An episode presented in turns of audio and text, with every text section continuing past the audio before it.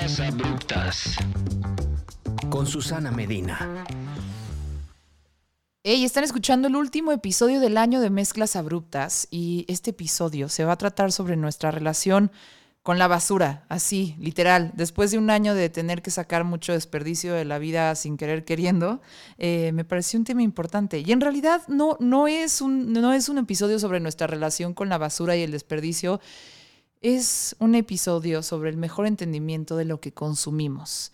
Em, no es un episodio para que se me agüiten o para que digan, ay, ahorita van a empezar a hablar de vive sin basura y, no sé, vive en un lugar aislado del mundo y no consumas nada. No va por ahí. El invitado de este episodio es una persona con la que inicié una conversación sobre el tema en un lugar inesperado. Y cuando platiqué con él, me dio mucha paz, mucha esperanza y una ubicada importante en el tema y en cómo consumo yo. Em, ejemplo, a mí me da un poquito de culpa comer carne, intento comer poca. Y una de las cosas que me dijo es que a veces los veganos en su consumo contaminan un poco más que los que sí de repente nos echamos un taquito de bistec. Seguro lo estoy reduciendo y explicando mal, él lo va a explicar mejor. Eh, su nombre es Bernardo Greenham y es director y fundador de Basura Cero. Yo lo conocí porque por azares del destino y por diseño del universo o la fuerza o algo más, terminé yendo a darle una vuelta a un cerro enorme en Perú. Eh, y durante esa caminata de seis días, siempre terminaba hasta el final de la expedición caminando junto a él y chismeando, em, principalmente chismeando. Y ahí es donde empezamos a hablar de basura. Eh, y nada, y me pareció una conversación que me iluminó muchísimo y me dieron muchas ganas de entender más sobre mi consumo eh, y sobre cómo puedo ser la mejor terrícola posible y para qué es importante ser un mejor terrícola. Em, sobre todo también este episodio es para entender si hay esperanza, si lo que hacemos en el día a día puede ayudar a este planeta Tierra. Hola Bernie, ¿cómo estás? Hola Su, muy bien, muchas gracias por invitarme, feliz. ¿Qué opinas de esta introducción? Pues abrupta. Pero no, súper, muy bien.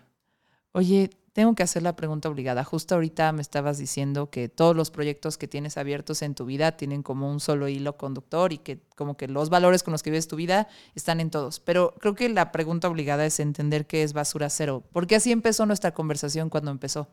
Sí. Bueno, pues eh, basura cero eh, es una empresa, un proyecto que fundé hace 17 años, eh, inspirado em, por muchas razones eh, para trabajar en temas que tuvieran que ver con la vida y el medio ambiente. En aquel momento, em, cuando creé Basura Cero, yo estaba muy confundido y no sabía qué hacer, ¿no? Porque en mi vida pasada fui abogado y ahí descubrí el derecho ambiental y cuando descubrí el derecho ambiental me di cuenta que lo que me gustaba era lo ambiental y no el derecho y empecé a recorrer un camino distinto. Y justamente en este momento de incertidumbre decidí irme, pues renunciar a todo acá en, México y, busqué irme a trabajar con las manos eh, a Canadá. Quería trabajar en la construcción Okay. Eh, no conseguí trabajo albañil porque no sabía hacer nada y, realmente ahí me di cuenta que pues, no, estaba nada fácil, pero sí pude hacer otras cosas y, estudiar un poco y dedicar eh, mi tiempo libre a irme a las montañas. Y en este proceso eh, pensaba yo, como abogado, que la legislación en materia ambiental cada día era más estricta, que los macrogeneradores de desperdicio tenían más obligaciones, que los consumidores de alguna manera éramos cada día más conscientes sobre nuestro consumo y eso me fue llevando en un tren de pensamiento que me permitió diseñar lo que es la estrategia de, basura cero, que es una estrategia eh, que llamamos regenerativa, es eh, una estrategia, eh, un, un, círculo virtuoso, 360 grados, inspirado precisamente en un sistema natural de vida, y a eso se le llama economía circular, ¿no? Realmente la economía circular no es otra cosa que, la forma en la que funciona la vida, ¿no? En donde el desperdicio de uno puede ser el alimento del otro y las conexiones van en todos sentidos y en ningún momento se manifiestan eh, de una forma lineal como hemos diseñado este sistema, ¿no? Entonces, a través de, este pensamiento eh, y de esta estrategia, eh, me regresé a México, fundé la empresa Y me puse a trabajar. Y pues nada, ya es, este, es un proyecto que tiene, eh, bueno, ya no es un proyecto, es una empresa con 17 años y con eh, reconocimientos, eh, pues ya también a nivel internacional en estos temas y que ha permitido pues, desarrollar muchas campañas, muchas de ellas conocidas, ¿no? Para transnacionales, empresas de consumo que han sido mis principales clientes. Las bancas hechas con botella ciel. Exacto. Exactamente. Esas, esas eh, yo siempre al servicio del dark side. eh, esa es mi trinchera. Esa es mi Esa es trinchera. la siguiente pregunta. Sí, bueno, pues sí, ahí es donde, donde uno trabaja, ¿no? Y, y donde hay mayor oportunidad. Un día un maestro me dijo algo que me encantó, Ajá. eh, que fue que precisamente en el lugar más oscuro dentro de nuestro ser es en donde se encuentra nuestra mayor oportunidad o potencial. Y es precisamente porque la luz ahí todavía no ha llegado. Y entonces... Hay más potencial de crecimiento. Sí, entonces pues trabajar en, en un propósito que ha cambiado mucho a lo largo del tiempo porque en algún momento lo hice con un sentido de urgencia, en otro momento lo hice con enojo y con frustración y hoy puedo decir que lo hago eh, con mucho más alegría y con perspectiva de, transitar hacia viejas o nuevas formas eh, de mayor armonía con la vida, reconociendo eh, lo que tenemos hoy en las manos para trabajar y haciéndolo con mucho más paz, ¿no? Yo quiero decir que Bernie es un hombre de paz. Eh, yo hace rato de empezar a grabar, yo estaba hablando sobre mentar la madre y sobre mi sed de venganza y cosas así. Y Bernie dice, espérate un año. y ves si todavía piensas lo mismo. Eh, eh, es, es- es- es muy zen.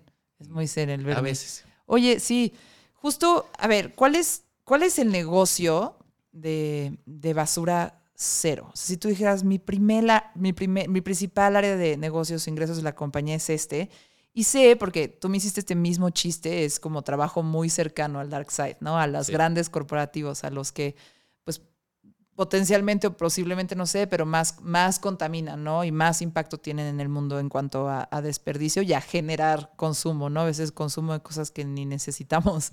Eh, pero ¿cómo, cómo, es, ¿cómo funciona eso de la compañía? Ahorita vamos a entrar ya más preguntas del espíritu y el alma y así, no te Bien. preocupes, pero para que la gente entienda en general cómo es tu día a día, eh, pues sí, de qué hace dinero basura cero, básicamente. Sí. Bueno, eh, en ese dark side también estamos nosotros, ¿no? Porque se, esto, esto se genera de la mano de los consumidores y de los gobiernos y de las comunidades. Y no solo son las empresas, somos todos participando en un sistema degenerativo que, pues, desde mi perspectiva, va en contra de la vida, ¿no? Sí. Pero eh, hoy en día eh, tengo una fábrica que transforma eh, más de 200 toneladas del empaque plástico, bueno, mensualmente, más de 200 Ajá. toneladas del empaque plástico de mayor crecimiento a nivel global. Que tú vas a decir, ¿y cuál es ese? Se llama polipropileno biorientado y básicamente es las bolsitas de papas, de botanas, de dulces, de chocolates, de las etiquetas de los refrescos, de absolutamente todo lo vienen- que ves en una tienda de autoservicio, Donde una tienda, vienen mis rufles chile rojo, Todo eso. mega crunch. Y que desafortunadamente, y esto es muy triste, eh, sigo siendo la única empresa que de manera formal recicla este tipo de empaques en todo el país. Esto es eh, brutal, ¿no? Porque eh, mis 200 toneladas mensuales, que hacen un poco más de 2.000 toneladas al año, no son nada. Si quisieras graficar lo que yo reciclo versus lo que se genera de estos materiales, pues es ridículo, ¿no? O sea, Estás remando en dulce de leche. Sí, pues hoy en día, sí.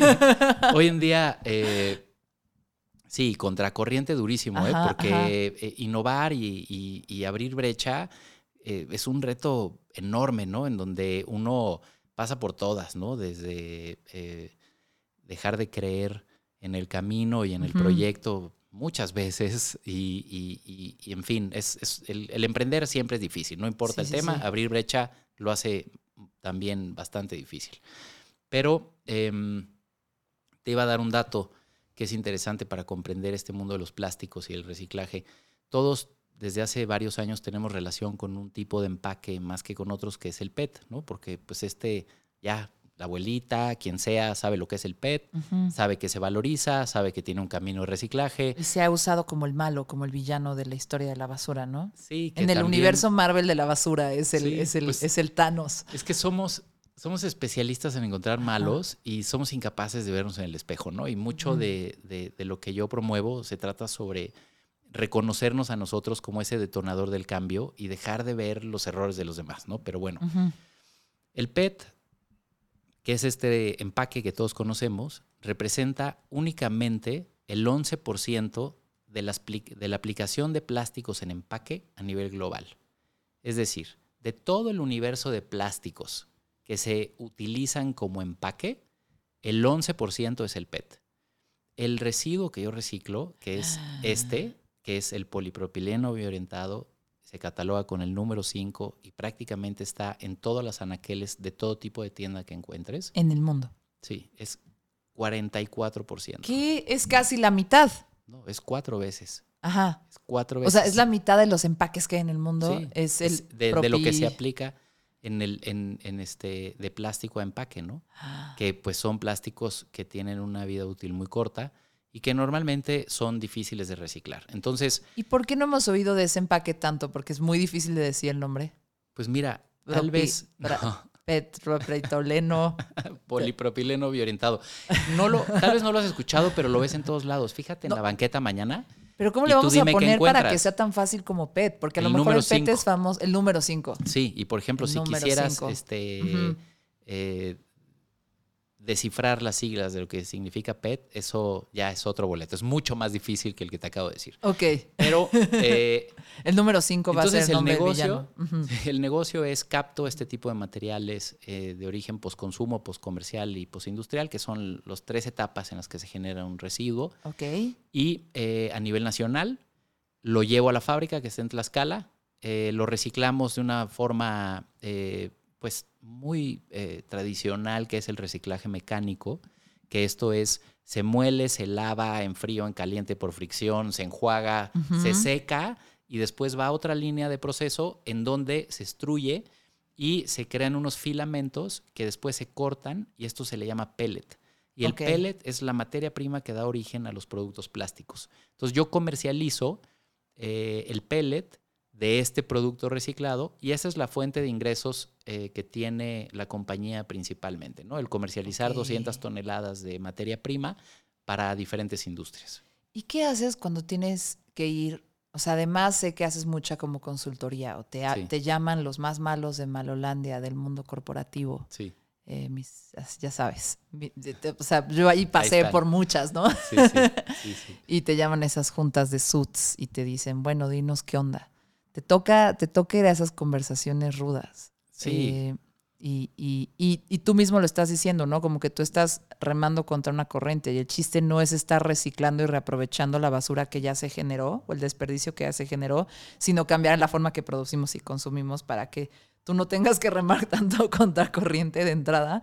Eh, pero, pero ¿Cómo, o sea, ¿cómo es para ti estar haciendo esto, estar consciente de todo? Digo, tú vives una vida muy cerca de la naturaleza y ahorita vamos a hablar de eso, eh, pero ¿cómo le haces cuando tienes que entrar a una junta en, en- en- en un piso muy alto de un edificio muy fresón en Polanco? hablar con señores de compañías que generan todo esto eh, sobre cómo pueden mejorar. ¿Qué sientes? Pues bueno, eh, muchas cosas y Ujú. yo tengo trabajando en esto pues ya prácticamente 20 años. Entonces he sentido cosas muy diferentes en, en En este esos 20 tiempo, ¿no? ajá. Eh, personalmente eh, he buscado no traicionar eh, mi ética, mis principios, mis valores por un tema comercial o de oportunidad de negocio, ¿no? Esto, la gente que ha trabajado conmigo te puede platicar sobre discusiones que hemos tenido si aceptamos una cuenta con un cliente gigante cuando estamos viendo que no tiene posibilidades de lograr el objetivo que nos está pidiendo y- de nuestra parte de ayudarle, ¿no? Sí, Entonces, eh, y hemos decidido muchas veces no trabajar, ¿no? Pero bueno, em, la realidad es que después de tanto tiempo y con la trayectoria eh, ya como consultor en estos temas, al día de hoy yo siento que cuando llegan conmigo ya saben lo que están buscando. Eh, ya no es una sorpresa como lo era hace algunos años, en donde pues tal vez la persona que te estaba asesorando te sorprendía con lo que te decía y no estabas de acuerdo.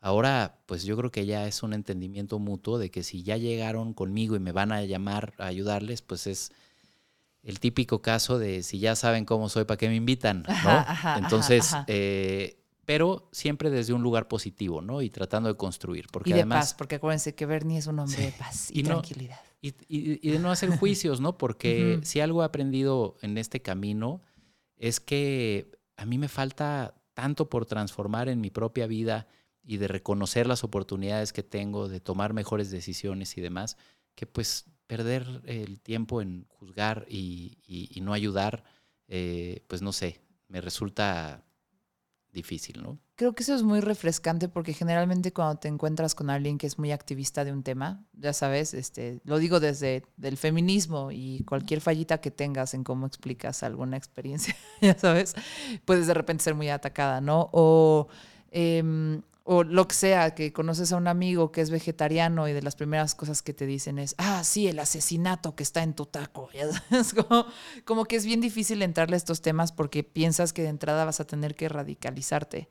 Entonces está, a mí lo que me gustó mucho de conocerte y de la plática fue que, que viene desde, no, no hay un juicio, pero también un entendimiento de que todos operamos en una realidad donde, del capitalismo, donde es inevitable consumir o es inevitable generar desperdicio y que no puedes vivir de una forma como completamente radical, desapegada del sistema, ¿no? Entonces, a lo mejor va por ahí.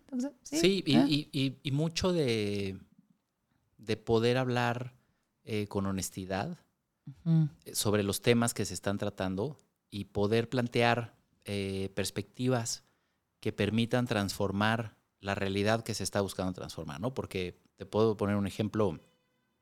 em, en algún momento, en un consejo, en una empresa de estas, en el piso más alto, en Polanco, eh, surge, eh, estaba yo ahí, eh, formaba parte de este consejo, y surge un, tema que hay, hay una comunidad que busca apoyar la empresa porque se quedó sin agua y están pasando momentos muy difíciles. Y esto ha sido generado paulatinamente, que se han ido quedando sin agua, en fin, ¿no? Y toda la discusión estaba en si el agua se llevaba en pipas o se llevaba en garrafones o se llevaba en botellas de cierto tamaño o cómo íbamos a llevar agua a esa comunidad, ¿no? Y ahí a mí me toca hacer el planteamiento de si la principal razón para el asentamiento de una comunidad siempre ha sido la presencia de agua, ¿por qué no nos preguntamos por qué dejó de tener agua? Y probablemente en ese camino vamos a encontrar que ustedes o alguno de sus compadres eh, tiene algún pozo o está desviando el agua para algún propósito eh, distinto o hay alguna situación de una presa o cualquier cosa, ¿no? Pero la realidad es que me toca muchas veces poner esta semillita de pensar más profundo sobre el tema, independientemente de la solución inmediata que podamos encontrar, ¿no? Si no hay un Sí. Que, que se pueda visualizar a corto, mediano y largo plazo, pues realmente son paliativos que estamos entregando eh, de una forma más asistencialista, eh, que verdaderamente buscando una solución a una realidad como esta que te platico, ¿no? Entonces, Ok. Creo que toca ser honesto, reconocer no solamente tu verdad, sino también la del que está enfrente de ti y comprender que las perspectivas se tienen que unir y que tienen que encontrar eh, esos caminos de transformación conjunta, ¿no? Porque no sé si has escuchado a la gente que comparte en una universidad, que es maestro o lo que sea, que te dice, es que cuando más aprendo es cuando, cuando comparto, bueno, pues así pasa en las consultorías, ¿no? Uno aprende de a montones y vas aprendiendo en el camino y, y esa apertura creo que es fundamental para alcanzar objetivos con los clientes. Igual y las, las consultorías de repente terminan siendo como, o sea, te pagan por ir a estudiar el problema con ellos, no porque ya vengas con las soluciones, ¿no? Ayudarlos a pensar. Sí, muchas Ajá. veces sí. Em, y yo creo que al menos eh, algo que me ha funcionado a mí es aún eh, conociendo cuáles podrían ser posibles soluciones a la problemática planteada, a veces es muy, muy interesante llevar al equipo completo a darse cuenta de estas eh, posibles soluciones por sí mismos, aunque ya las tengas en la punta de la lengua. Entonces, tal vez dirigir el camino para que la solución llegue en conjunto y este momento de Eureka se ha compartido y no más bien algo que, que pusiste luego, luego sobre la mesa, ¿no? Eso a mí me, ha, me ha hecho trabajar mucho en mi paciencia y, y en, y en esta perspectiva de, de no querer este, decir siempre cómo son las cosas o no sé. Yo de grande lo que más quiero, lo que más quiero ser de grande son dos cosas. Una, paciente y aprender a hablar sin llorar. pues sí. Son los También. sueños de mi vida. Ah, sí. ¿Hablar en público o hablar sin llorar? No, como que ya siempre que hay emociones o, o voy a discutir de algo, como que no puedo, no puedo hablar sin llorar. O sea, si tengo que hablar con mi papá de algo que me molesta, lloro Lloras. automáticamente. Ya, ajá. Y me da coraje. Ya sé. Sí. Es, es muy cáncer de mi parte. Es difícil, Sí. Pero pues bueno, es practicar. Habla más con tu papá. no, siempre lloro. o sea, creo que ella es muy de confianza y eso sí, ya, él sabe que voy a llorar y no pasa nada. Oye, eh, a- te iba a preguntar una cosa que siempre pregunto en mezclas abruptas, es como, te intento imaginar de niño, te intento imaginar de chiquito. eh, y no, ¿y qué estabas haciendo que decidiste dedicarte a esto? Pero ya contaste que fuiste abogado, por ahí jugaste el juego de los abogados, la vida de, de, de, de, de ir creciendo muy rápido, muy joven. Yo me acuerdo que me contaste esto hasta que dijiste, tengo que ir a probar otras cosas y te fuiste a Canadá y aprendiste de otras y luego llegó todo lo que ya contaste y decidiste fundar Basura Cero. Pero como que de alguna forma, cuando dije, ah, le voy a hacer la pregunta de cómo era de chiquito, cómo se imaginaba, pensé mucho en el monstruo de la basura de Plaza Sésamo. Ya, Ajá. sí. No, no sé, nada más. me- No, que- pues- quería poner esa imagen en tu cabeza Ya. y que me cuentes cómo era realmente de chiquito. No, pues un relajo. Eh, creo que eh, desde niño, bueno, soy el más chico en mi casa y siempre fui, crecí muy libre.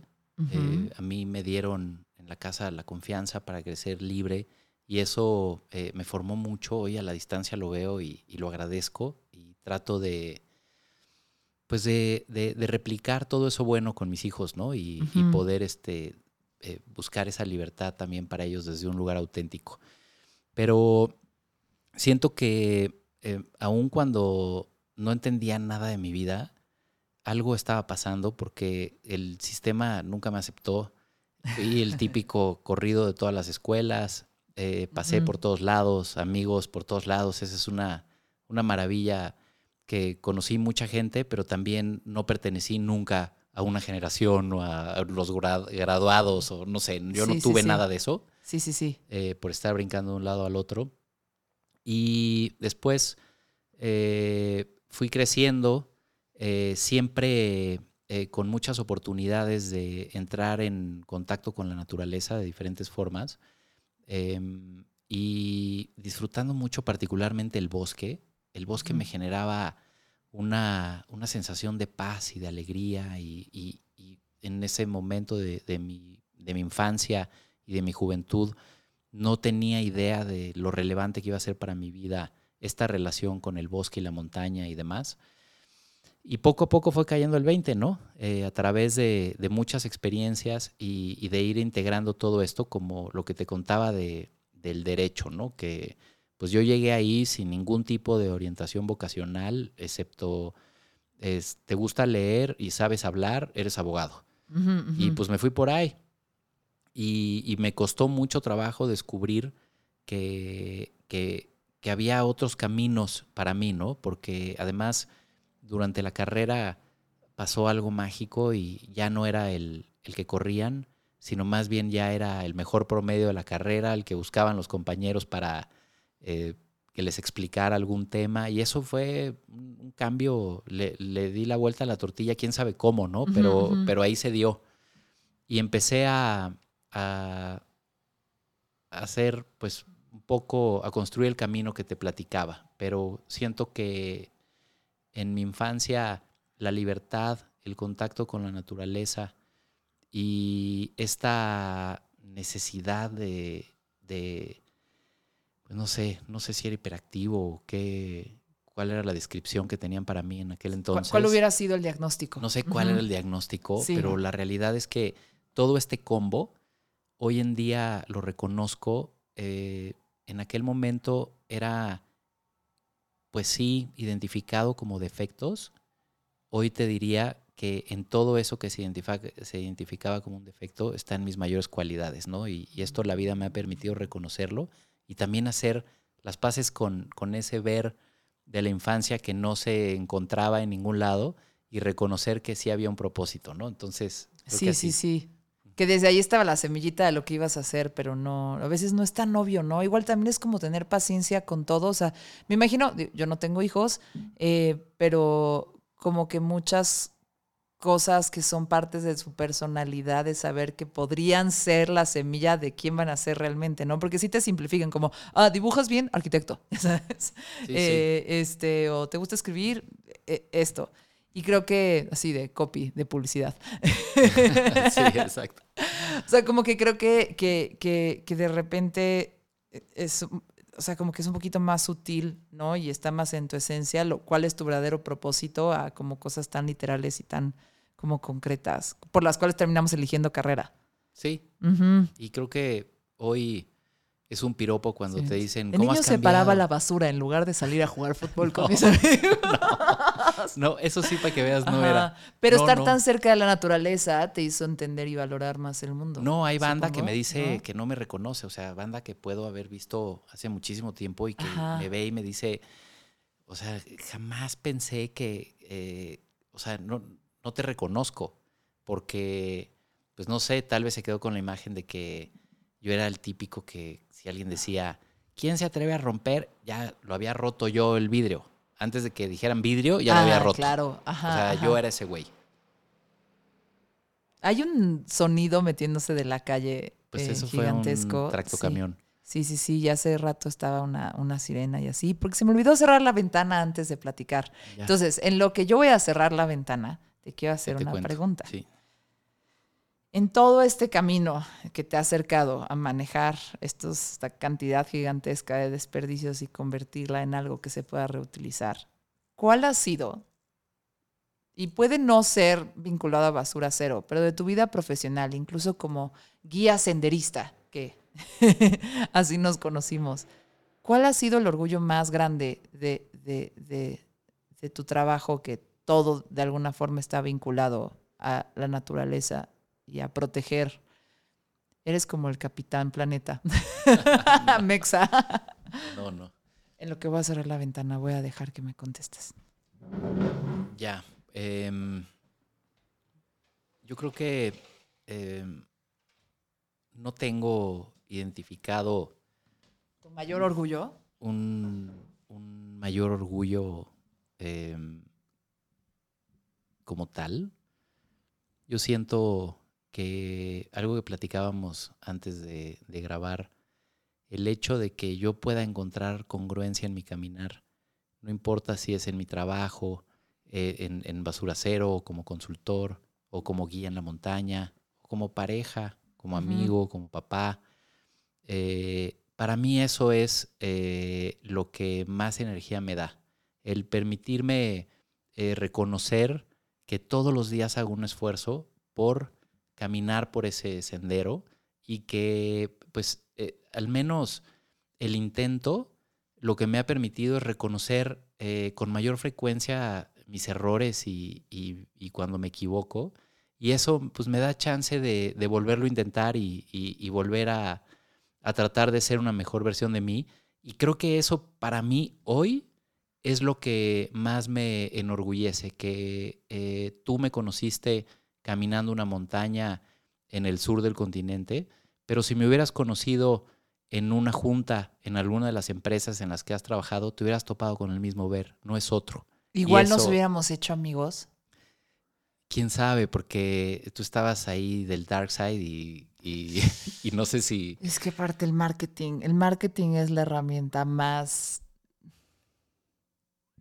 Pienso mucho en el Dark Side, pienso mucho en el emperador, en Sí. Palpatine, y su discurso y cómo le vendió el Dark Side y cómo le marketeó y le presentó el Dark Side a Anakin Skywalker. Sí, Eso es marketing.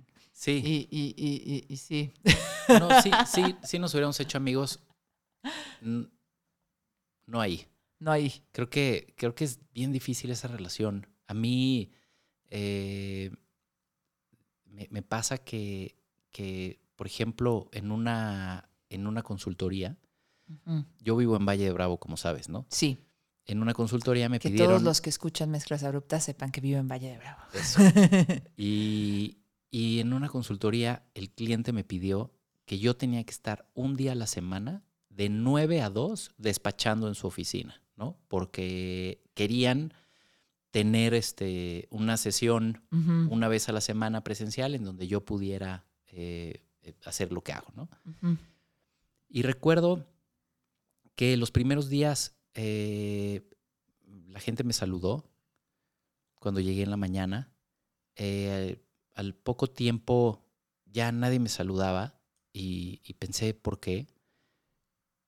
Y luego me di cuenta que nadie se saludaba entre sí y que la mayoría de las personas eh, pasaba por ahí cumpliendo con sus obligaciones eh, de una forma sumamente aislada, interactuando en lo menos posible con las otras personas que estaban a su alrededor y se veía claramente que pues la gran mayoría pues no estaba disfrutando el tiempo que pasaba dentro de la oficina. Conforme fue pasando el tiempo, me di cuenta que yo ya había dejado de saludar, que yo tampoco ya estaba contento haciendo lo que estaba haciendo y que la cola eh, que había afuera de la oficina que me asignaron para, para que fueran conmigo a, a tratar el tema que, que tuvieran que tratar, ya no existía, ya no había nadie que se acercara a mi oficina porque pasé de moda, eh, ya era uno más de los que estaba ahí constantemente y fue muy triste porque, em, Te venció el sistema.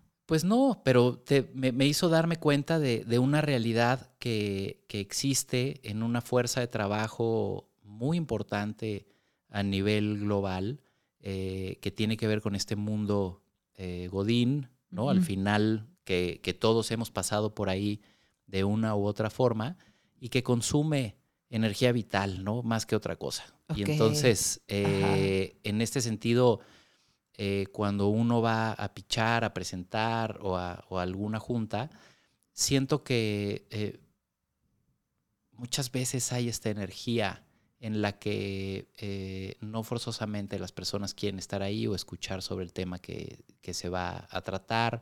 O, Eres una reunión más en el día, ¿no? ¿Eh? Eres una reunión más en el día. Eres una reunión más en el día y, y esto también es una oportunidad, ¿no? Yo tengo un amigo eh, que lo saludo, ojalá y algún día nos escuche, Antoine, un amigo francés que, que vive en México, que tiene, él, él es consultor y precisamente trabaja en estos temas, ¿no? En cómo devolver la alegría en el trabajo eh, a las personas en términos generales, ¿no? A través de una estrategia muy bonita de lo que se conoce como el team building, Ajá. pero realmente yo siento que trabaja con esta esencia de por qué nos deja de gustar lo que hacemos o por qué eh, es lunes y no estamos contentos, ¿no? Que es una pregunta existencial muy importante, ¿no? En, en- en términos de, de lo que estamos hablando del consumo y, de, y del medio ambiente, yo creo que esta es una señal inequívoca, es un síntoma de una enfermedad más amplia que se manifiesta en muchos niveles y uno de ellos tiene que ver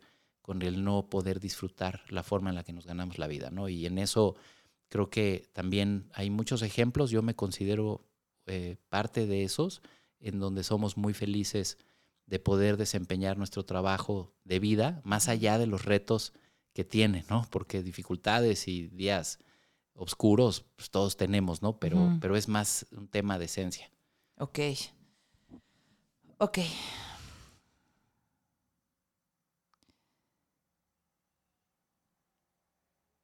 Como que una de las primeras, me voy a ir a la parte del consumo eh, y hacer un, un- consumo consciente. Estoy cambiando abruptamente de tema, pero quiero entrar ahí, ¿no? Y creo que voy a empezar con este ejemplo. Eh, a mí me pasa muchas veces que una de las formas, como que de repente, si estoy saturada anímicamente o, o llevo como un periodo de tiempo largo como de malas y saturada y que no puedo salir, siempre inconscientemente empiezo a arreglar mi closet o empiezo a arreglar cosas de mi casa y empiezo a sacar cosas y empiezo a sacar y pues sí, Marie Kondo hizo todo un negocio y una serie a partir de eso, ¿no? Como de limpiar tu casa y, y limpiar tus energías, entonces algo tiene que tener de cierto, pero como que pienso mucho y siempre me genera como una pequeña culpa el, ay, esto ya es basura, esto no lo he usado, esto se va a ir, esto lo voy a regalar, esto lo voy a... Y, y de repente es como sacar unas cajas, así varias, varias, varias cajas de cosas que no me sirven y hacerlo el problema de alguien más, ¿no? Lo veo como esta cosa rara porque a mí me genera un poco de, de, paz, genero espacio, es, mientras lo estoy haciendo estoy pensando en cosas que siento que a lo mejor estoy liberando y me estoy escuchando a mí misma mientras hago el ejercicio.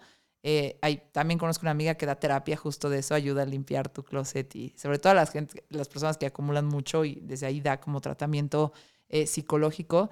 Eh, entonces, como por un lado, me genera como esta especie de, pues un espacio de salud mental y de limpiarme y de, y de, y de, y de como sanar algunas cosas, pero por otro, como que siempre pienso, estoy tirando mi mierda al mundo.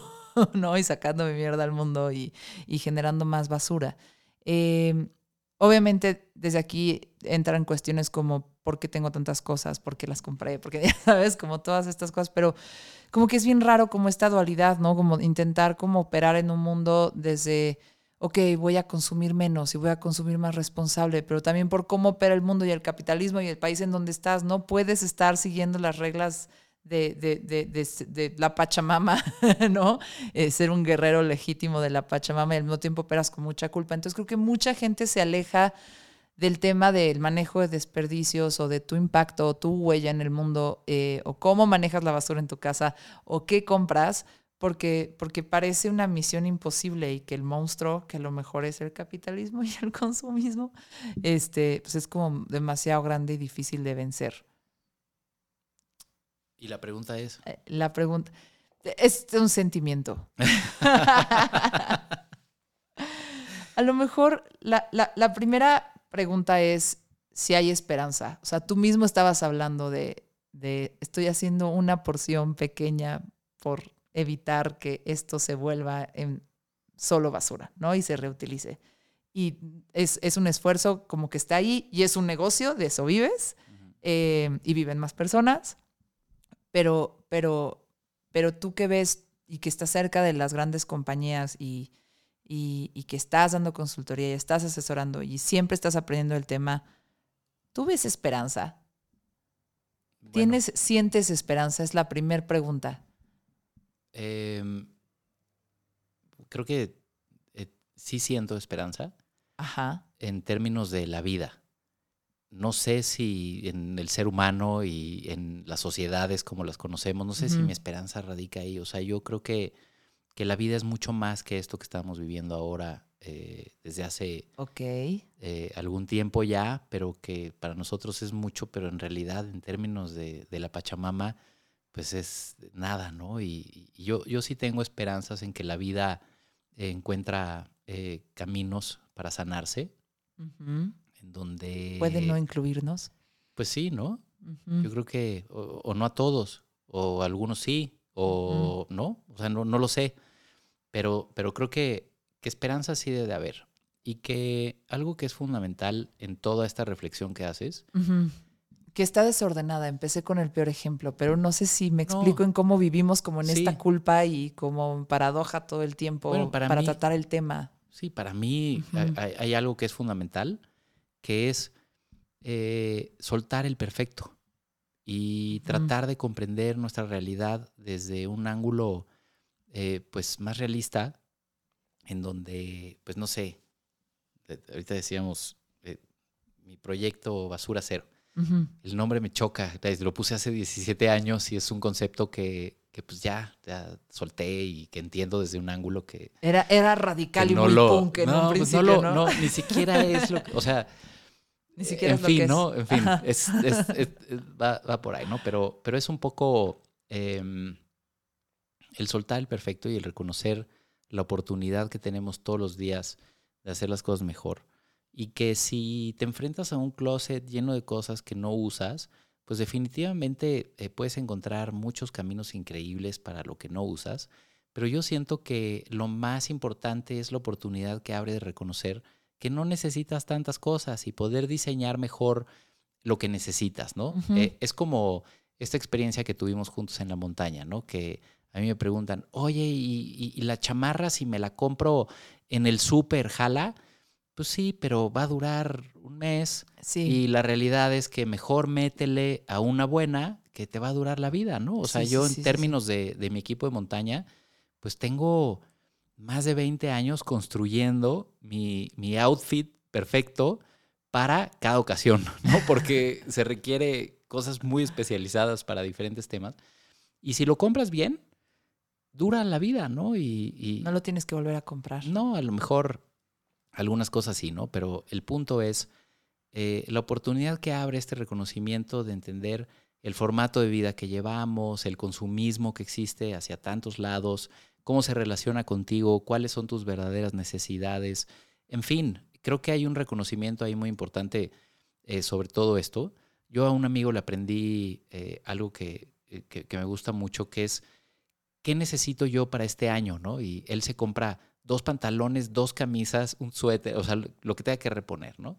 Pero lo piensa en términos de un año, ¿no? Y es un, es un concepto muy de los nórdicos, eh, el tener closets reducidos eh, con lo que verdaderamente necesitas y este concepto de, ay, se lo, se lo puso otra vez o lo que sea, eso no, no, no, no, no es relevante en, en esos mundos, ¿no?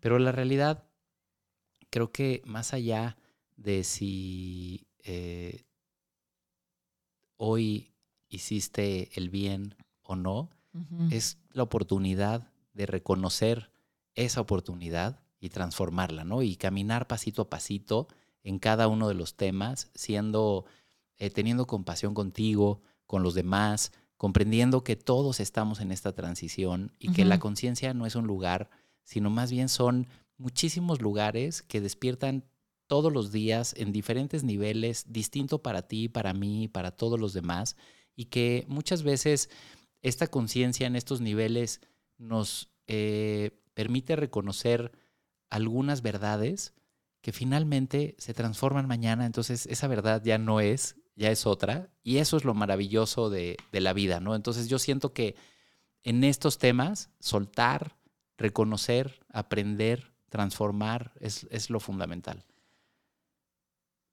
A ver, lo voy a reducir a. Así es mezclas abruptas, perdón, Bernie.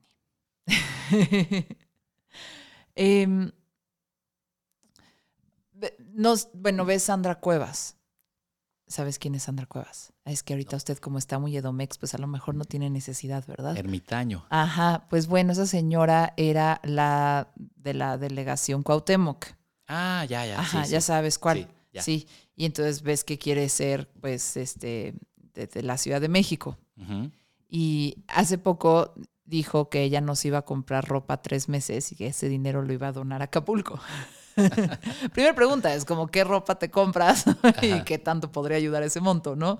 Eh, bueno, fue lo primero que pensé, pero me dio mucha risa porque como que empecé a hacer muchos chistes respecto a eso en mi cabeza. Es como, como no me voy a comprar ropa tres meses porque te vistes de la verga. Sí, sí, sí. O sea, no, te intenté, empecé a hacer comedia luego, luego en mi cabeza y a hacer potenciales dibujos de mi, de mi cuenta de dibujos. Eh, pero ahorita pensé mucho en ella, ¿no? Y, y, y, y pensé mucho en ella porque como que creo que lo que me dijiste ahorita son buenas preguntas que hacerte. Y, y- ya me dirás, me gusta mucho la ropa también. No, no me compro la ropa que Sandra Cuevas, ni las cantidades ni marcas que Sandra Cuevas, pero es algo que me gusta. Y a mi jefa también le gusta mucho. Y, y yo uso vestidos para las bodas de mi mamá de los 80 y de los 90, ¿no? Y digo, bueno, mi jefa acumula mucha ropa, pero por lo menos no está en un tiradero ya en el mar. Eh, está en nuestros closets todavía. Em, pero como que una cosa que, que yo empecé a hacer, o sea, una es preguntarme es, tengo muchas cosas, ¿por qué tengo tantas cosas? Voy a comprar menos. O sea, creo que mi, mi gasto es excesivo, no desde un lado de proteger mi economía, sino de para qué. O sea, no- y no me está haciendo como bien, ¿sabes? Desde un lado personal, o sea, a lo mejor este compromiso con el medio ambiente termina siendo también un, un- un cuidado personal, ¿no? Y dónde estás metiendo tu energía y tu presupuesto. Pero la otra cosa que, que, yo de repente hago, y a lo mejor no sé si esto, pero digo, a ver, me voy a, cuando veo algo que me gusta mucho en, en la tienda, que es el mayor enemigo de todos, ¿no? En la tienda. Sara. bueno, sé que Shane está peor, pero ahí sí no. Eh, como que siempre intento pensar primero si tengo algo parecido en mi closet o si mi mamá tiene algo parecido en su closet. Pero creo que ese mínimo ejercicio de decir tengo algo parecido o ya lo tengo o ya lo necesito. Otra cosa que yo hago de repente es cuando empiezo a hacer, digo, ah, no tengo nada que ponerme, me pongo a acomodar mi closet otra vez porque siempre me doy cuenta de que, qué pendejada, siempre tienes algo, ¿no? O sea, como que siempre hay algo ahí. Y lo estoy diciendo desde un lado como privilegiado y burdo y como que a nadie le importa el mundo de la moda, pero, pero como que quieras, o, o sea, yo sí estoy muy arrepentida de los años de mi vida que pasé preocupada por, o sea, que pasé emocionada por comprar ropa porque llegara el fin de semana y ahora que me voy a comprar y me voy a regalar algo. Es como nada de ese dinero sumó a mucho en mi crecimiento personal, ni, ni ese espacio ocupado en mi casa por tanta ¿sabes? Tela. No sé, pensé en eso y pensé mucho en Sandra Cuevas ahorita con lo que acabas de decir. Pues mira, eh, estoy diciendo mamá, estoy diciendo tonterías, se vale. No, o sea, güey, soltar el perfecto, como te decía, es Ajá. fundamental. Reconocer tus batallas, redirigir tus esfuerzos. O sea, aquí a ti te gusta la ropa, pues no te juzgues. Simplemente intenta Hazlo tomar bien. mejores decisiones, no solamente a la compra, que pues eso eh, lo puedes mitigar de alguna manera con otro tipo de acciones, como pensar, Ah, yo ya lo "Ok, mitigué, eso lo ya lo voy a maté". comprar ahí, Ajá, lo voy a comprar ahí, porque ahí es donde me gusta. ajá. Pero tengo una dinámica personal que me hace sentir muy bien porque lo que saco ya tiene un camino que me llena y lo llevo eh, a mi amiga, a mi tía, con tu mamá, a algún lugar, lo que sea. Estoy hablando un poco al aire para restarle importancia a cosas que le tenemos que restar importancia, porque la realidad es que todos eh, eh, generamos una huella distinta y el- la posibilidad de reconocer esta huella en tu vida es lo que abre la posibilidad de transformarla. Entonces, no hay que juzgarla, es diferente la de todos. A mí me da mucha risa cuando alguien en la montaña me dice que odia el plástico y que el plástico es el demonio. Estuvimos ahí. Ajá, Ajá. Y está eh, completamente forrado de plástico porque si no, no podría ser una expedición como la que hicimos, ¿no? Ajá, ajá. Y, y- y así, Esa ropa impermeable. o tantos esa- temas, ¿no? esa- o tu amigo vegano que decías, este, eh, en fin, e- es, es- es tan eh, innecesario generar esos juicios de terceros y de nosotros mismos eh, cuando tenemos la posibilidad de orientar nuestras decisiones con base en reconocer nuestra propia realidad y buscar transformarla sin juicios. Todos tenemos una huella, todos tenemos un impacto, todos to- tenemos eh, diferentes gustos, necesidades, oportunidades, etcétera. Y yo siento que ahí es en donde se busca el balance, ¿no? En la combinación de todo lo que eres tú, porque tú no solo eres la que compra ropa en Zara, tú eres muchas cosas más. Bala- hay que Definitivamente. y ya no. ¿eh? Desde la pandemia sí. ya nada. O sea, no puedo decir nada. Solo ya Sí. cambié. Pero sí cambié, pero más por otras razones. eh, que no tienen que ver necesariamente como, oh, sí, voy a salvar al mundo, ya no voy a comprar fast fashion. No, fue más como un impacto general en mi vida que yo me di cuenta de que estaba llenando, o sea, pues sí, estaba llenando espacios ahí de, de- eso, ¿no? Pero quiero, quiero decir una cosa porque creo que lo he estado simplificando porque he sido víctima de los medios. Ahí te va. Como que estamos de repente bien agarrados de las redes sociales y ahí es donde de repente ves como estos grandes villanos, ¿no? Como el popote en la nariz de la tortuguita o los pescaditos atorados en el jaicón. Eh, el fast fashion y montañas de ropa en algún lugar, en, ya sabes, las islas de plástico que, que hay en la mitad del mar. Como que siempre nos van poniendo ahí un pequeño enemigo del medio ambiente que muchas veces ni siquiera es una persona, ¿no? Es un objeto inanimado.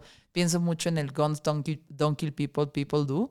Eh, eh, como que siempre están por ahí y, y- y es lo que me está pasando a mí ahorita, ¿no? Como que mi ejemplo es con la ropa, eh, porque es lo que he estado consumiendo todo el tiempo de que ese es el enemigo, ¿no? Eh, o incluso la gente que compra ropa es el enemigo, no, no sé. Eh, y, es, y es bien difícil porque, y luego por otro lado tú me dices, pues ha- has usado como conceptos muy lindos, como la congruencia, que ese es tu mayor logro como profesionista, más bien es, en realidad, más que a dónde has llegado, es cómo has hecho las cosas y cómo haces las cosas a lo largo de tu vida, ¿no? Tienes el concepto también de dejar ir el perfecto, ¿no? Como que no te obsesiones si un día te compras otras rufles mega crunch con chile rojo. y diré, bueno, iba para la fábrica del, del Bernie. Échalo. Ahí te va. Eh, este. No, pero como, como no castigarnos tanto. Pero entonces, si, si realmente tienes como quieres hacer un compromiso, porque tú has estado siempre cerca de la montaña y has acercado a mucha gente a la montaña y a los bosques, ¿no? Y de repente dices, bueno, ¿cómo protejo esto? ¿Cómo intento que este lugar o este espacio que conocí se quede intacto? ¿No? De repente sí sale el, el, el nos sale el capitán planeta a cada uno de nosotros y, y entonces, ¿qué, qué, qué, qué puedes hacer? O sea, ¿cómo te acercas a eso? ¿Cómo te informas? partiendo de que, ¿no? De que las redes sociales te llenan la cabeza de enemigos que no son el verdadero enemigo, ¿no? como el PET y es el 11%. O Como sea, el plástico en general. ajá, tú, eh, en la montaña estabas diciendo del plástico, en realidad es un aliado. Con el plástico hemos podido hacer muchísimas cosas buenas para la sociedad, ¿sabes? Em, no sé, o sea, si te quieres aproximar a de repente sí trabajar por el medio ambiente, como, entonces, entonces ¿qué hago? Sí, es que es, es- Entonces, ¿qué hago? Mira, creo que en, en, en principio eh, somos especialistas en buscar culpables y de señalar a los malos como un tercero, que puede ser una persona, puede ser una industria, puede ser un material, ¿no? Como con el plástico y eh, difícilmente nos damos cuenta que el plástico pues, no es el malo de la película, ¿no? Realmente somos nosotros a través de un uso desmedido de un material en una cantidad impresionante de aplicaciones que no hacen sentido, pero perdemos de vista tantas otras que sí hacen sentido, que son súper útiles, que nos han ayudado tremendamente en muchísimos temas. Eh, así, siempre lo más sensible es en la salud y en, o sea, ya sabes, ¿no? Bueno, nos ha ayudado en muchísimas cosas, Sí. pero la realidad es que olvidamos inclusive su origen, ¿no? Siendo un material que proviene del mismo lugar que tú y que yo, que es la Pachamama, porque el, el- el Ujú. plástico eh, proviene de- del petróleo, que al final el petróleo es jugo de dinosaurios, eh, que, que- que transformamos en este maravilloso material, pero tenemos el mismo origen y simplemente el reconocer eh, el, el hecho de que el mal o aquello que juzgamos fuera realmente está dentro, da la respuesta a tu pregunta y es, ¿cómo ayudo en lo que quiera yo ayudar, cualquiera que sea mi tema de interés de, de este tipo, ¿no? Si es la tortuga con el popote o la moda o los bosques o el mar, lo que sea, Ajá. pues es así, mirándote al espejo, reconociendo quién eres y buscando transformar en pequeñas decisiones que tienen grandes impactos tu realidad. Y entonces informarte, consumir mejor, eh, eh, eh, pensar antes de, de- de consumir de dónde viene, a dónde va, cuál es su relación con la vida. Esto genera algo positivo, esto genera algo negativo, porque pues es como, como, como esta mujer de la que hablabas, ¿no? Que si su ropa, no sé qué, bueno, ya dirigir atención a este tipo de personajes ya roba energía. O sea, realmente eh, cuando decías, No puedo, perdón, necesito odiar a alguien todos los días de mi vida. Bueno, pues Es eh, Sandra está bien, está bien, eh, date. Pero, pero la realidad, Está bien, Bernie, ya Sí. voy a dejar ir. la realidad es que No voy a juzgarla. nos cuesta mucho trabajo entender que, que la transformación sí está en nuestras manos, ¿no? Y esta es una, esta es una conversación que no sabes cuántas veces se presenta en mi vida por a lo que me dedico y lo que hago y demás. Eh, estas preguntas de no, yo no creo que nada que haga yo va a cambiar el mundo porque esto es, eh, los malos son estos, el gobierno, eh, las empresas, eh, la contaminación y realmente todo termina en nuestra esfera de influencia para poderlo transformar. Si tú transformas lo que a ti te toca, con eso ya estamos del otro lado. Es que creo que estoy llegando a una conclusión y ahorita me vas a decir si es muy burda, pero igual y... A ver, ahí te va. Como la mejor forma de ayudar al medio ambiente, al planeta Tierra, a conservar lo hermoso que hay en él. o por lo menos conservarlo para nosotros, porque pues la tierra igual y de repente nos limpia a todos y ya la tierra se queda siendo la tierra, ¿no? Pero para poder disfrutar el mundo que tenemos el mayor tiempo que sea posible y para que mucha gente no sufra a consecuencia de, de cómo hemos descuidado al mundo, cambio climático, etcétera. O sea, como que lo que estoy entendiendo un poquito que la mejor forma de cuidar al planeta es cuidarte a ti mismo. O sea, lo estoy reduciendo casi casi vía terapia, pero no sé, no sé si, o sea, porque puede ser decisiones, de hecho iba a usar la entrevista para preguntarte como decisiones que yo tomo en mi día a día, ¿no? No intento no comer carne a menos de que sea una ocasión especial, de que alguien va a hacer hamburguesas o voy a ir a probar mis hamburguesas favoritas, ¿sabes? Y, y poco, como poca carne de res al mes. Eh, pero entonces compro pescados. Y tú en la montaña me dijiste, no, este pescado que compras no es tan buena idea. este, o no sé, si voy al súper, eh, pues intento comprar cosas que no vienen empaquetadas en plástico, ¿no? O que no vienen empaquetadas en una redecita, o que incluso no traen Haikon. Yo que sé, Haikon, que son las, las redes esas que detienen sus latitos de cerveza, sus, sus seis de cerveza. Eh, y como que son decisiones que tomamos en el día a día, pero en realidad creo que las, los cambios que podemos hacer para realmente ayudar al planeta viene del consumo consciente y responsable. Y en mi caso, por ejemplo, me pasó la pandemia eh, y me pasó también encontrarme y trabajar conmigo misma y darme cuenta de que los vacíos que yo estaba llenando con comprar más ropa se tenían que trabajar y llenarse de otra forma, ¿no? Lo estoy simplificando, lo estoy, no, ni siquiera considero tener un problema, o sea, no sé si tuve a lo mejor un problema de repente con, con las compritas de la ropa, pero, pero como que lo que estoy incluso conectando y resumiendo es eso, que si tú haces un trabajo interior, que si tú empiezas a conocerte, entonces tu consumo va a ser de otra forma y de alguna forma estás ayudando al planeta, más que si no comes carne. Sí, o sea, pa, para mí la, la, la, conclusión a la que yo he llegado en ese tema uh -huh. es que en lo que debemos de poner atención, más allá de si es carne de este animal, del otro, o es un vegetal, o es miel, o es lo que tú quieras, uh -huh. es el origen. Y eso es lo que más importa, porque si tú le pones atención al origen, de dónde proviene, ahí ya tienes ganados muchísimos puntos, uh -huh. porque pues es, es nuevamente, eh, eh, yo siento uno, un síntoma más de haber olvidado quiénes somos, ¿no? Porque la forma, yeah. desde, desde nuestro origen eh, como omnívoros y la forma en la que nos hemos alimentado a través del tiempo y la composición de nuestra dieta ideal, que, bueno, mucha gente ha descrito cómo en, en el momento en el que nos volvimos eh, sedentarios se transforma y uno de los puntos clave, fíjate qué curioso es, uh -huh. Hoy la agricultura, en términos eh, de, de, agricultura orgánica, un, tener una hortaliza, tener tu propio huerto, es un camino de regreso a conectarte con la vida.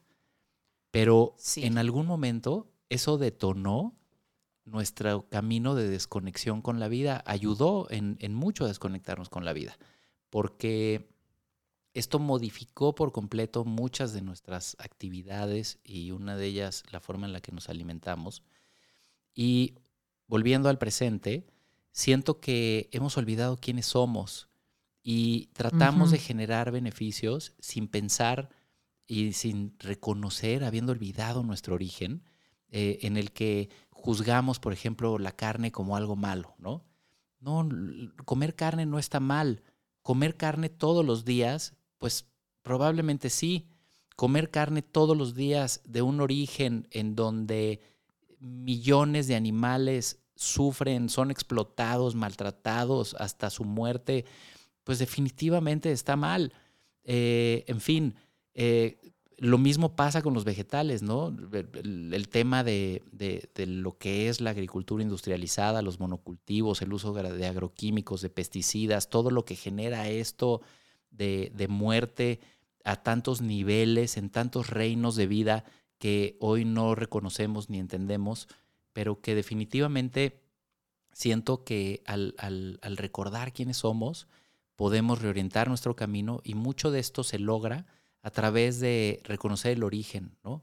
El, consumo consciente tiene que ver mucho con el consumo local Y el consumo local tiene mucho que ver con conocer al origen de dónde proviene lo que te va a alimentar, ¿no? Y esto detona cuestiones mucho más profundas de transformación que meramente si viene en un empaque, ¿no? Porque los empaques Sí. son puntas de un iceberg gigantesco de contaminación y de degeneración ecosistémica que no vemos.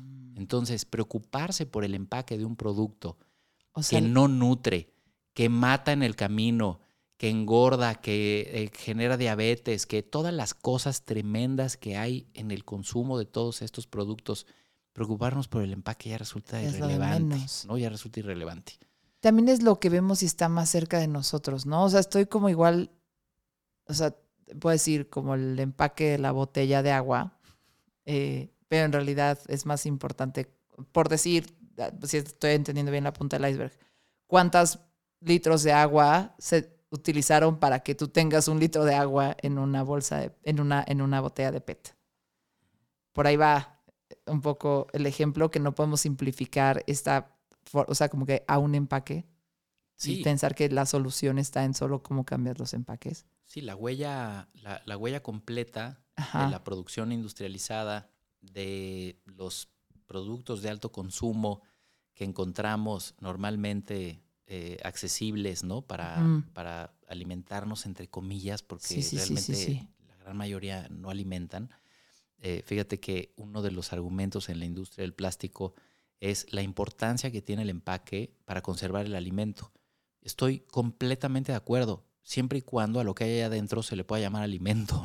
Porque si, si es otra cosa, pues Sí, entonces sí, no hace sentido, ¿no? Y la verdad es que son más eh, los que no alimentan ni nutren. Que los que alimentan. Ajá. Y luego esta nutrición tiene que ser extendida porque no es una nutrición individual, sino el proceso tiene que nutrir la vida, que eso es lo que uno recupera con el origen. A ver, entonces voy a intentar hilar nuestra plática. Una, trabajo personal. ¿En eso crees que estoy, estoy, le atiné algo, alguito? Hacer un poquito de trabajo personal para que entonces tengas un consumo más consciente y a lo mejor no sea excesivo. Check. Check.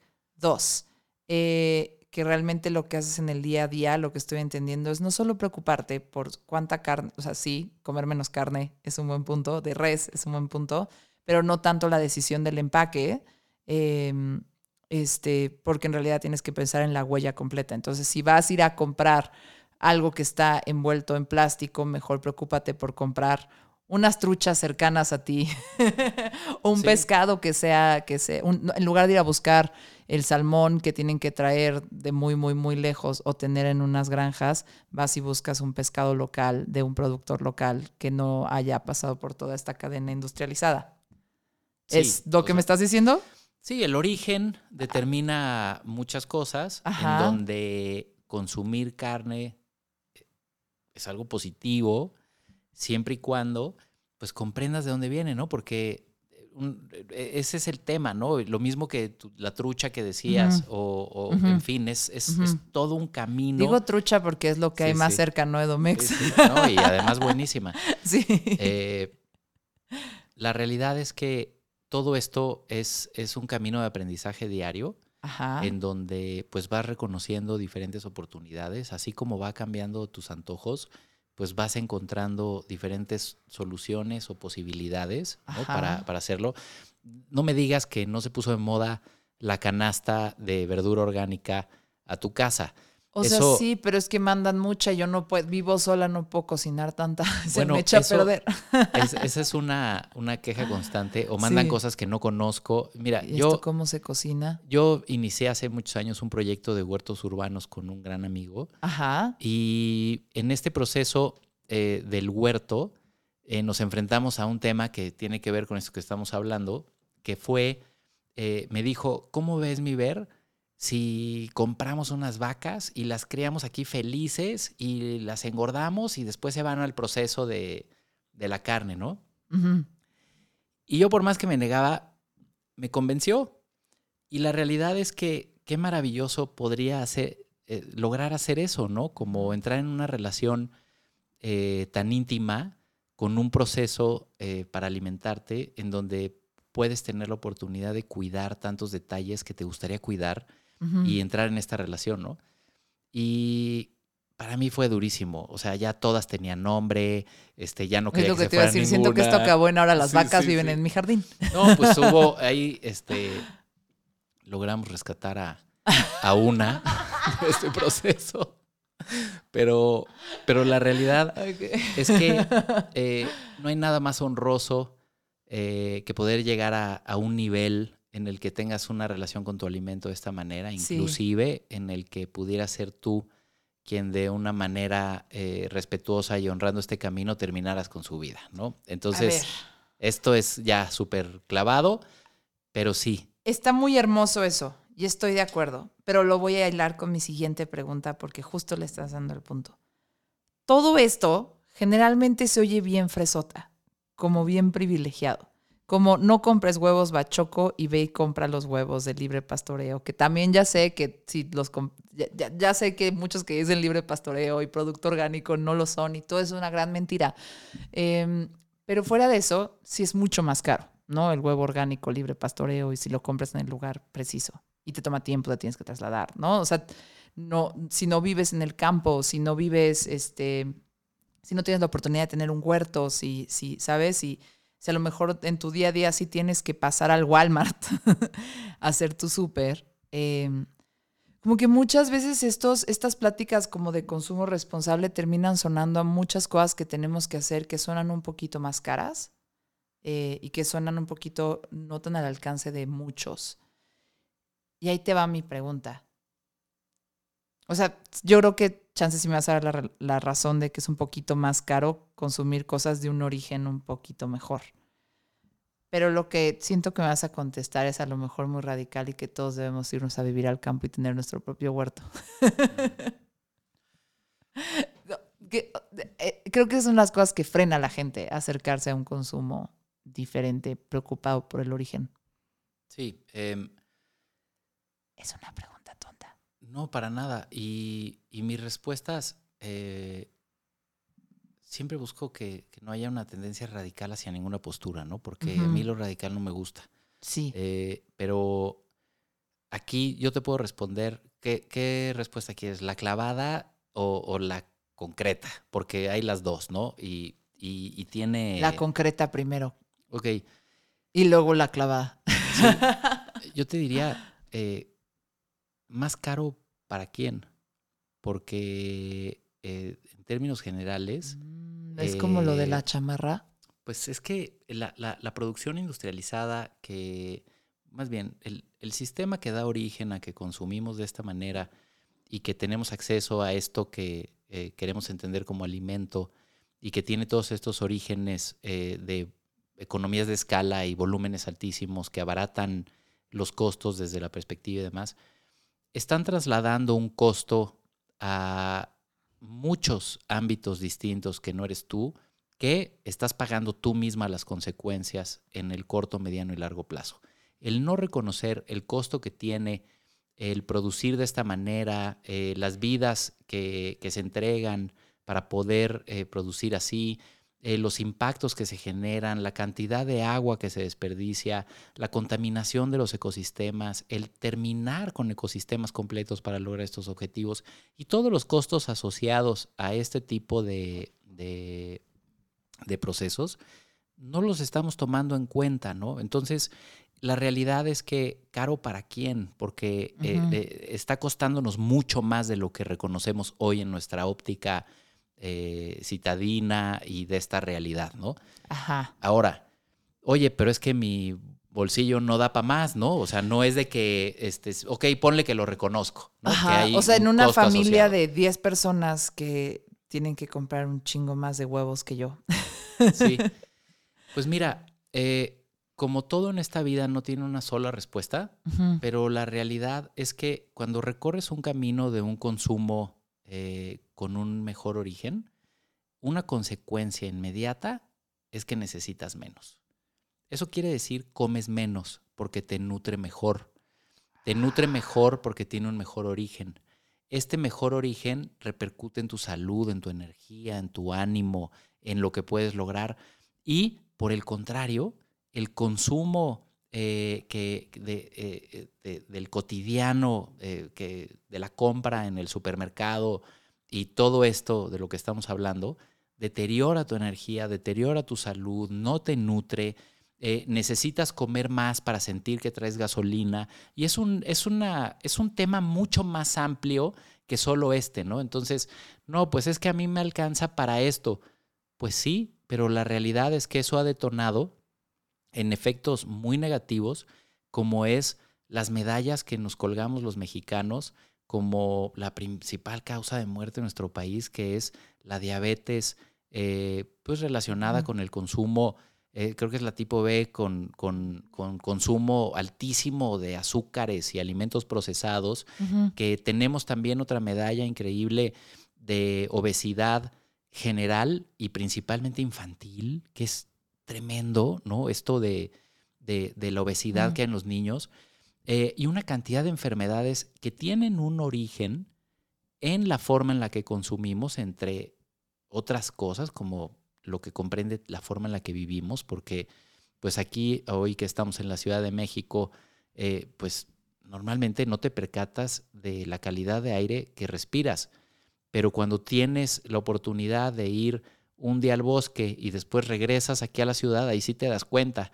¿no? Y entonces son tantas cosas las que nos llevan a esto que finalmente eh, sí tenemos que buscar eh, las oportunidades eh, acorde a nuestras posibilidades económicas, pero dirigirlas con un enfoque más amplio, ¿no? Porque consumir lo, que, lo que tenemos acceso en el canal tradicional, pues realmente nos está llevando a una consecuencia que no es la que quisiéramos, ¿no? Entonces, aquí creo que hay que hacer un balance y yo no sugeriría dejarse guiar por los sellos de orgánico certificado o el libre pastoreo en este tipo de tiendas, vuelvo una vez más al origen y pensar tal vez en dónde sí confías que puedas comprar el huevo eh, de, rancho. Olvídate ya este orgánico certificado. Un huevo de rancho, donde se pueda, ¿no? Estas mismas canastas que ya llegan a todos lados, ¿no? algo que te genere mayor confianza y siempre dejar el canal abierto para, para irlo transformando, ¿no? Y también soltar el perfecto, generar un balance en, tu, en, la forma en la que compras, ir avanzando día a día, paso a paso, hacia una mejor versión de tu consumo. No es blanco y negro, el mundo está lleno de colores y podemos ir decidiendo poco a poco en dónde sí poner las canicas para transformar esta realidad. Está muy cagado que la mejor manera de, relacionarnos con el desperdicio y nuestro consumo sea soltar el perfecto, sea generar desperdicio de nuestro terror a ser perfectos. Pues creo que sí. Ajá. Bernie. Dime. Pues creo que ya acabamos. No sé si se me haya olvidado decirte algo, me quieras regañar por algo que dije ahorita que no sea muy acertado o educativo.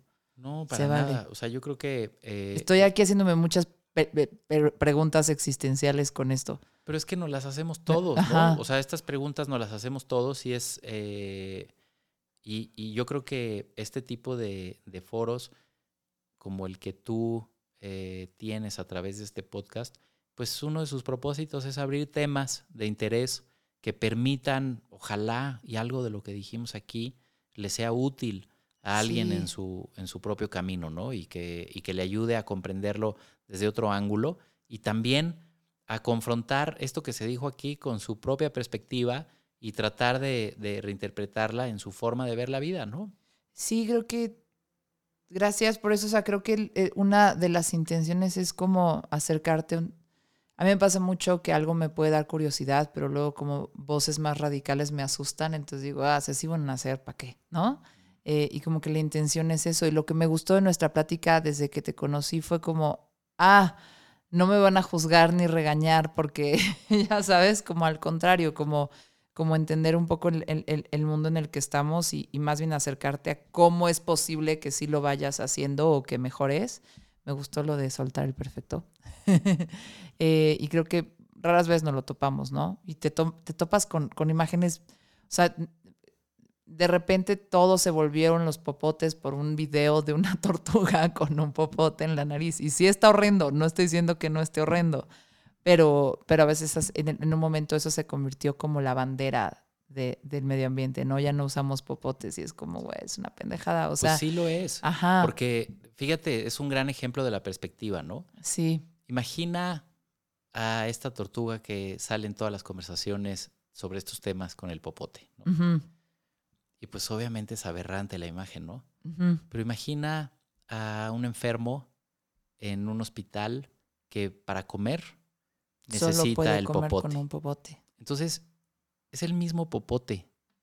El uso, el propósito, la forma en la que nosotros eh, utilizamos el objeto, pues tiene mucho que ver con el resultado, ¿no?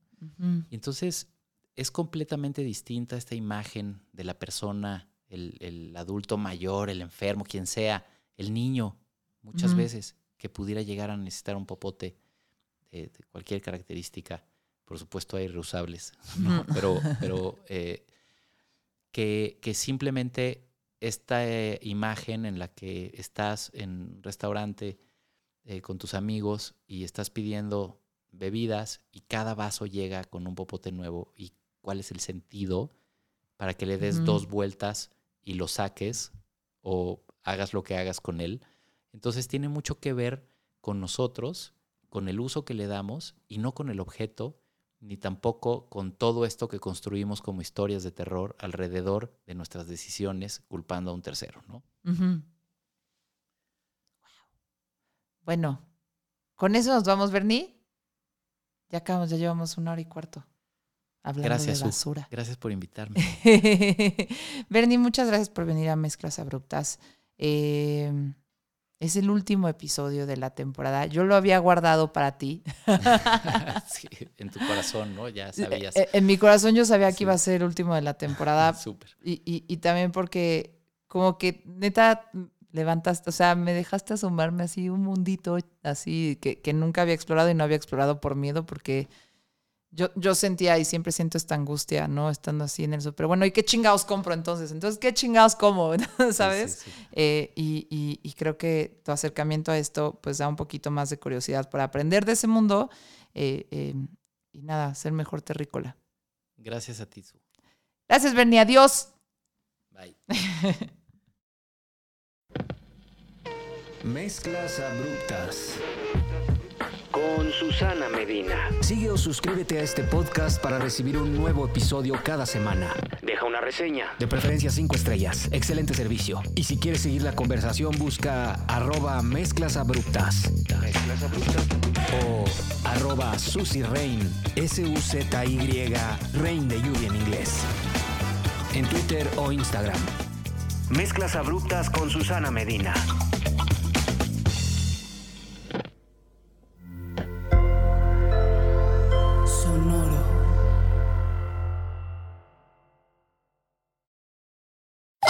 Hola a todos, es Dani Di Giacomo, la voz de Deja el Show. Tu espacio para tener conversaciones no convencionales y salir un poco de lo mismo. Todas las semanas tenemos un episodio nuevo, así que deja de aburrirte mientras manejas, cocinas, limpias o haces ejercicio. No te pierdas Deja el Show en todos los jueves.